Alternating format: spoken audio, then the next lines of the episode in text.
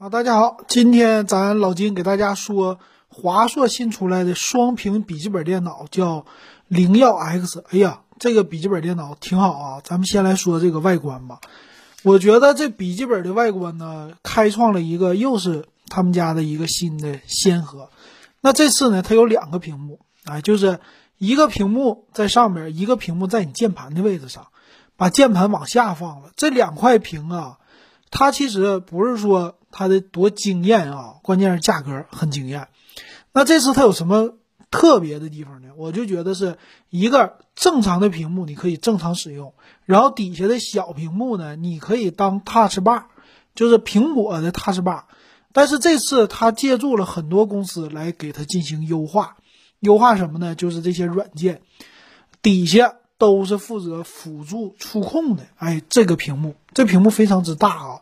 要是它能够效率提高的话啊，这个笔记本电脑可以说能作为一个叫革命级的一个笔记本，我觉得挺好的。那咱们来看它的详细的参数啊，几大特色。第一大特色，我觉得七千九百九十九你就可以买个双屏笔记本电脑，这在以前是无法想象的了啊，非常好。来看它的参数吧，它这次配的呢是最新的十一代的酷睿处理器。当然了，也不是那些呃高级的什么的，呃，这个性能啊，多么多么的特别的牛啊！这个好就好在十一代，咱们说它的显卡巨牛啊，这个显卡独立显卡可以和呃核心显卡可以和独立显卡相媲美一下。再有一个就是它直接全系列都搭配了四二六六兆赫兹的 LPDDR4X 内存。这个内存非常的猛啊！咱们说了，你要是支持 EVO 认证，必须得搭配这个内存。但是很猛，他们家这本还就支持 EVO 认证啊，这一点很强，我很期待啊。再有呢，它有两种版本，一个是核心显卡版，一个是带独立显卡版。独立显卡呢，配的是两 G 显存的 MX 四五零啊。这个四五零，当然了，它毕竟还是一个超薄本的那种显卡。但是已经很不错了，就玩一些游戏啊，还有主要是没人拿它玩游戏啊，主要是办公，办公它也可以满足一些需要，并且你别忘了，它是一个可以移动的这种的办公轻薄本儿，哎，这个是它的特色。那这个外观呢，我也觉得很有意思啊，和别人家都不同，因为它有两块屏幕，有一块小屏幕呢，它占着下方的键盘的位置，所以它的键盘重新设计了。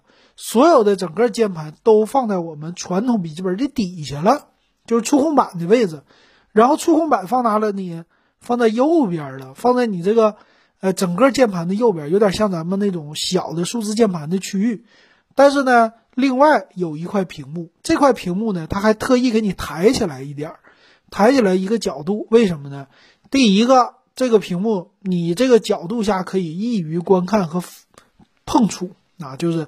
摸它，第二个就是它有散热，因为这个屏幕底下它抬起来一些了以后，它有开口，两边就可以进气了啊。就你的正常显卡它散热嘛，直接就不用从两边进风了，直接从你这个屏幕底下进风，这非常好。再有就是屏幕啊，屏幕这次的数值也是很高的啊，它是全触控的屏幕，高色域，而且是四百尼特。两块屏都支持触控，这个成本是不低的啊！我觉得这个非常不错，那也是挺厉害啊，把这个价格给降下来了，并且支持触控笔，叫四零九六级的，这也是继苹不是苹果啊，微软的 Surface 系列以后，呃，这个华硕他们家开创的唯一的一个先河，两个屏幕都支持触控和笔。还有呢，它支持这个屏幕副屏叫 ScreenPad Plus，什么意思？好像就是一个 iPad 一样，底下是一个 Pad 屏，这个挺好玩的。然后抬起来的时候呢，它官方也介绍了，达到了七度，七度的一个角，挺好。那这个副屏呢，它是有十二点六英寸，也是四百尼特，并且也支持触控，拿那个手写笔上去也都好使。哇，这个要是能玩游戏，那就好玩了啊！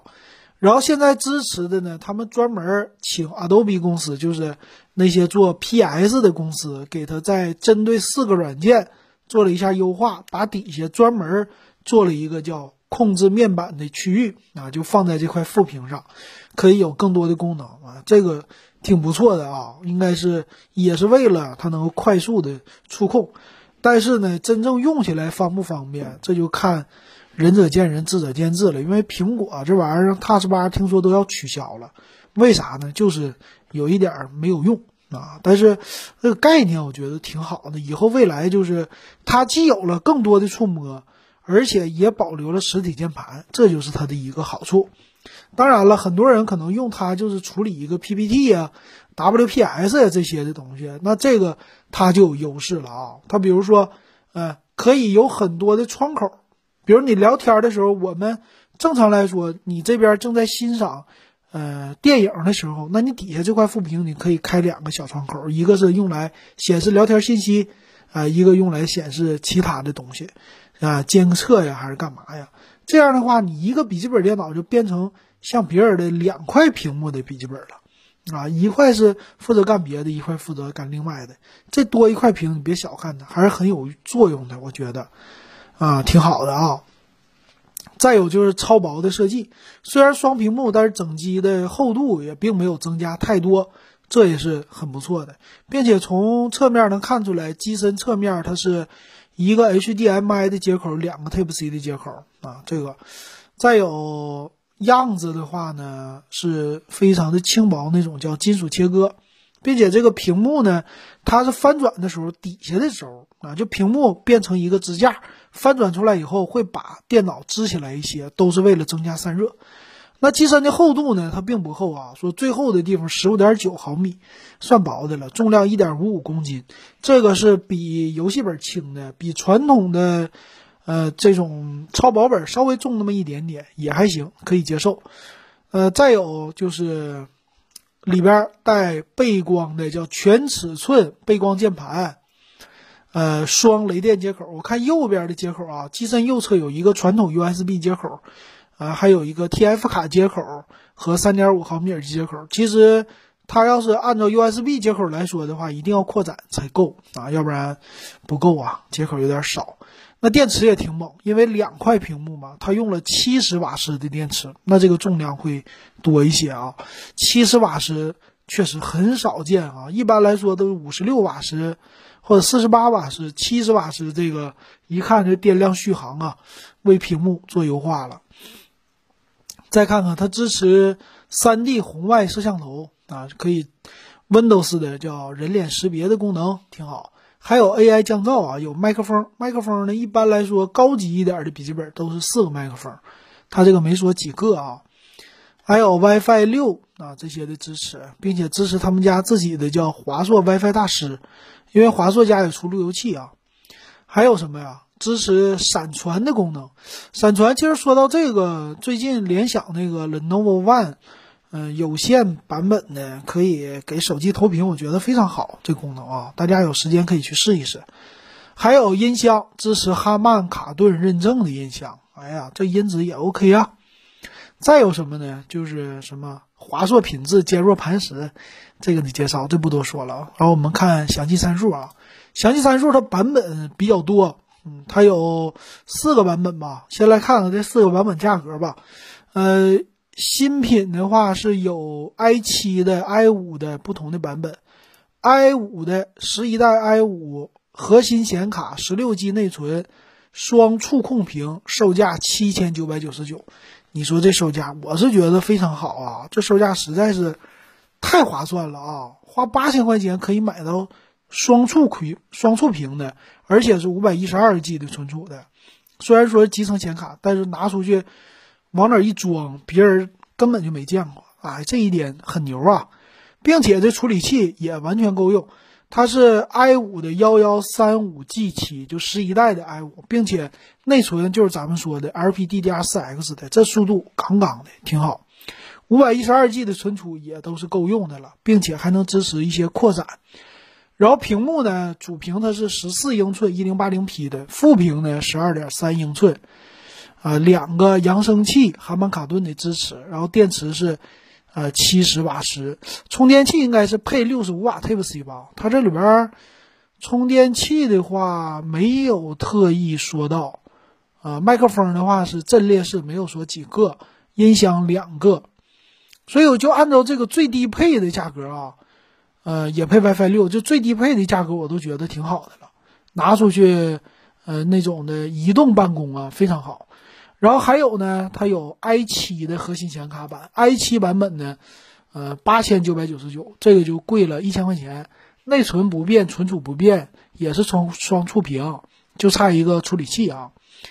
然后再有就是 MX 四五零独立显卡的这个两个呢，都是 i 七版啊，它是卖九九九九，它是十六个 G 内存的。然后买到呃三十二个 G 内存的这种的，才一万一千九百九十九，这价格不贵啊。这跟苹果比起来，就跟那个华为比起来也不算贵。